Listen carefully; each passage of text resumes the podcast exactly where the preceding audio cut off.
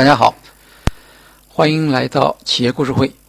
呃，今天呢，我们会讲的讲一讲呢，美的集团在追赶先进制造业方面的一个故事。那么，美的呢，我们都很熟悉，是吧？是国内领先的大型的多元化的家电企业。呃，大部分的家庭里面都会找到一件或者呃多件美的生产的产品。那它生产的产品呢，品类呢，确实也比较多。从空调、冰箱到洗衣机、微波炉啊，大型的家电、小型的家电它都有。呃，美的到了二零一零年的时候，其实就已经实现了销售收入，当年的销售收入实现了一千亿啊，是一家真正的一个大型的企业。呃，那么像美的这样的一个家电企业呢，它的这个快速增长实际上是依赖于什么呢？依赖于呃中国的。呃，家电需求的这种市场性的爆发啊，因为当我们家庭收入增加的时候，首先购买的就是这种呃家用电器。呃，但是呢，这个市场的增长呢不会是无限的，是吧？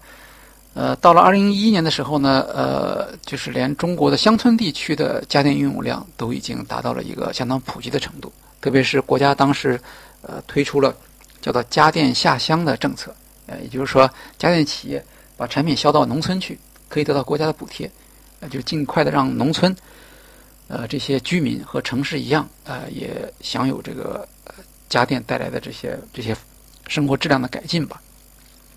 总之呢，呃，当美的集团实现销售收入一千亿元的时候，这个市场呢，其实开始发生变化了。呃，我们用行话来说，就是进入了存量更新的需求时代。家里几乎都有了，那以后要要要要要怎么来购买新的这个家电呢？通常都是为了升级，是吧？或者是呃坏了要更新。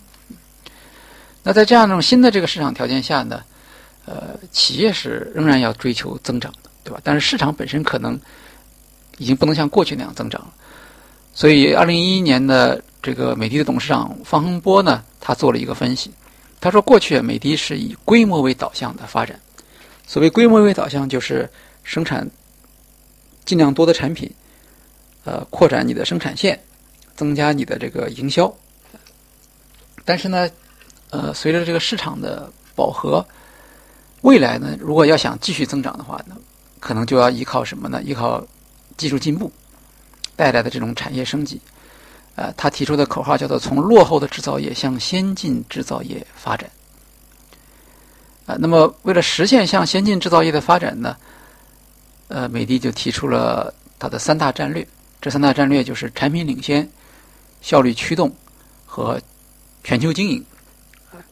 产品领先指的是要通过呃更加在这个研发方面投入更多的资源，使得产品在功能上实现超越。那么，当产品的功能实现超越了以后，就会激发用户更新产品，啊，以及把这个产品价格进一步推升啊，这样的一个效果。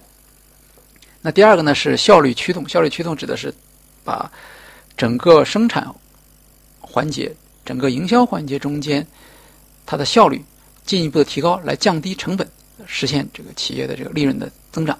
全球经营比较好理解啊，那么我们的市场，国内市场如果说增长缓慢的话，那么还有其他的。全球市场的这种机会，在这样新的战略的这个帮助下，从二零一二年到二零一七年，美的集团的营收，啊，从一千零二十六亿增长到两千两百亿，年均增长百分之九，实现了这个销售收入的翻番，啊，从一个千亿级的企业跨入了两千亿级的企业。那么在这个过程中间，我们也。看到啊，他在产品方面做了很多的这个创新，嗯，每年都有大量的这个新产品来呃上市。那除了产品之外呢，很重要的呢是在效率方面，特别是供应链管理方面啊，它有了很大的改进。二零一二年呢，美的洗衣机事业部推出了一个叫做 T 加三的产销模式。这个模式呢，其实就是把订单划分为四个周期啊，一个订单从开始到提交。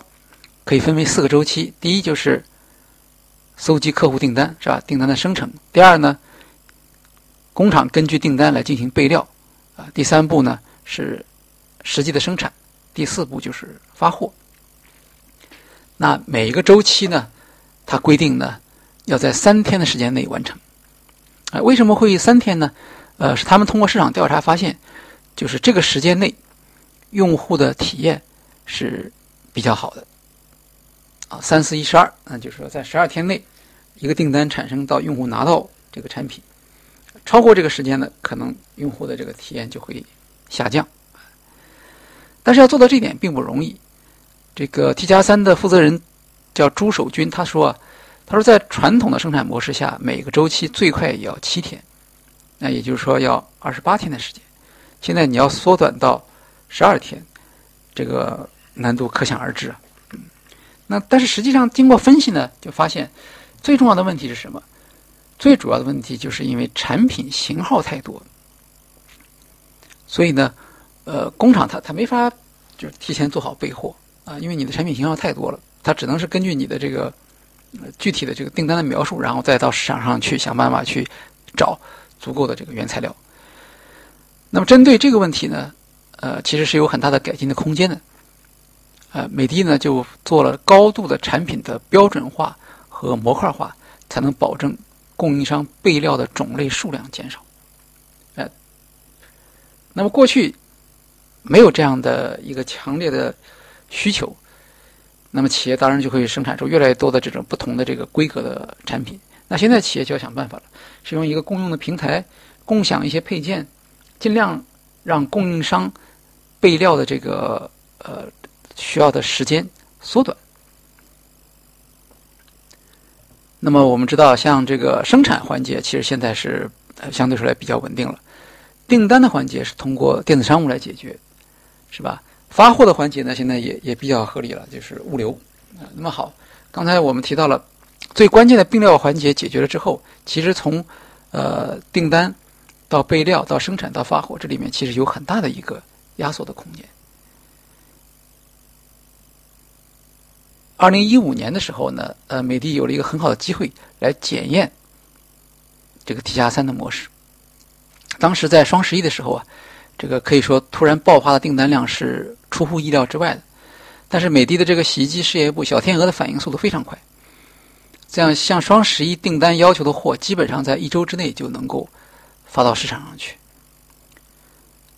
二零一六年的这个 T 加三的模式全面推广到美的集团的所有事业部。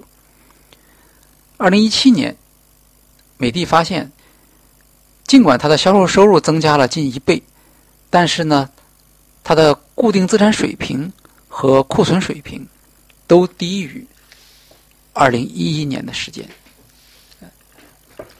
也就是说，在六年的时间里面，销售增长了一倍，但是呢，生产这些销售的产品的设备没有增加，然后库存也没有增加。这个呢是其实跟常识是违背的，对吧？啊，一般说来，你销售销售增加就意味着你的你的备货要增加，这就是 T 加三模式的一个威力。这个可以很好的解释。美的所说的效率驱动的啊这种经营战略，那么固定资产水平下降了，就意味着它用同样的固定资产能够生产出多一倍的产品。库存水平下降，其实直接就带到了利润里面去了啊，因为凡是库存都在积压你的成本。二零一六年的时候呢，美的以四点七三亿美元收购了东芝所持的白色家电业务百分之八十的股权。冰箱啊、洗衣机啊，这些就是典型的白色家电。美的获得了东芝品牌四十年的全球授权，还有超过五千项家电相关的专利，以及东芝家电在日本、中国、东南亚的市场渠道和制造基础。呃，方洪波认为呢，这会显著的增强我们在日本、东南亚以及全球市场的竞争力。当时这个新闻出来之后呢，对市场，特别是东南亚的市场是有挺大的一个冲击的。呃，因为过去他们对日本的品牌是是非常的呃信赖的，那现在这样的一个人品牌也被中国企业所收购了，那就意味着这个市场变成了美的的全球化的一个前沿，同时东芝白白电的那些相关专利呢，为美的实现产品领先，也做了一个很好的啊一个储备。呃，除了这种收购之外呢，美的在多元化的路上呢还在往前走。二零一零年呢，美的的家用空调事业部呢开始广泛的使用各类三轴啊、四轴的这种机器人。从二零一一年到二零一四年，美的的空调营业额从五百亿增长到七百亿，但是它使用的工人的数量却从五万人减少到两万六千人。到了二零一四年底的时候，美的集团已经有八百台机器人投入使用。同时呢，美的的产品市场返修率、质量损失率分别下降百分之五十一和百分之三十九。也就是说，在追求效率的过程中间。通过大量的使用机器人来替代人工，呃，一方面可以降低成本，另一方面还可以提高产品的质量。那么，沿着这个方向呢，美的呢进入了机器人的这个生产制造领域。二零一六年，美的出资两百九十二亿元收购了德国机器人制造商库卡集团。库卡是全球四大工业机器人生产商之一。呃，它生产的机器人呢，是在像宝马呀、奥迪呀，还有波音的生产线上使用的。那么，美的是一个做家电的一个企业，对吧？它它为什么会去收购一个呃机器人呢？进入到一个好像跟它不太相关的呃一个领域？呃，虽然当然机器人我们知道是一个高端制造业，对吧？但这个高端制造业跟家电之间到底是什么关系呢？那么。呃，方洪波认为呢，首先美的通过大量的使用机器人呢，他对机器人的这个产业和它的价值有了比较深入的理解。那么他们发现呢，这个德国的库卡它不太赚钱嘛，所以它否则它也不会卖给美的。它的盈利能力有很大的改进空间。那么通过与美的集团的协同，呃，可以实现盈利改进的这种目标。因为在中国，呃，美的对机器人的应用市场。比库卡更加了解，所以它可以帮助库卡进入中国的新的行业，比如说，呃，中国的汽车行业要大量的使用机器人，呃，一般的机器人领域，比如说呃，家庭的机器人是吧？还有自动化系统，啊，物流和仓储自动化，还有医疗行业，都是机器人可以发挥作用的领域。那么，中国的市场实际上，呃。在机器人的使用方面还有很大的潜力，呃，所以美的通过进入这样的一个高速增长的，据说高达千亿级的这个智能装备市场，使得美的可以从一个传统的家电企业转化为一个多元化的科技企业。那么现在中国每万名制造业工人中间只有三十六部机器人，嗯，德国的话呢有。每万名制造业工人中有两百九十二部，日本有三百一十四部，啊，所以可以想象它将来的空间是非常大的。呃，方洪波自己说，他说传统的家电已经进入到红海了，那也就是竞争非常激烈，是即使这个产产量或者是销量增加，那你的利润也很难增加。但是呢，以机器人为代表的这种智能制造，那现在是发展速度是很快的。而且这个领域中间呢，它的利润水平是比较高，所以方洪波希望美的呢，在未来能够成为一家工业自动化平台和服务的提供商。在收购了库卡之后啊，二零一七年，美的在它的年报中间呢，把它的业务做了一个新的分类。过去它的分类是这样分的，是从空调、洗衣机、冰箱、小家电这样来分。现在呢，它的分类变成了四块，一块叫暖通空调，一块叫消费电器。一块叫机器人及自动化系统，还有一个是物流，四大业务板块。那么在它的销售收入中呢，我们看到消费电器占百分之四十四啊，这还是它传统最大的一块空调占百分之四十三，机器人和自动化系统占百分之十二，那么这个比例并不高啊，所以呢，未来有一个比较大的想象空间。呃，今天呢，我们的。企业故事会呢，介绍的是呃美的集团的一个多元化的案例。那美的集团呢是一个传统的一个家电企业，呃，它在专业化的成长的路线中间呢，发现呢，就是家电呢慢慢的会变成了一个红海，所以它通过收购一个世界上排名非常靠前的机器人制造商进入到智能装备的市场，为未来的企业增长创造一个条件。啊，谢谢大家的收听。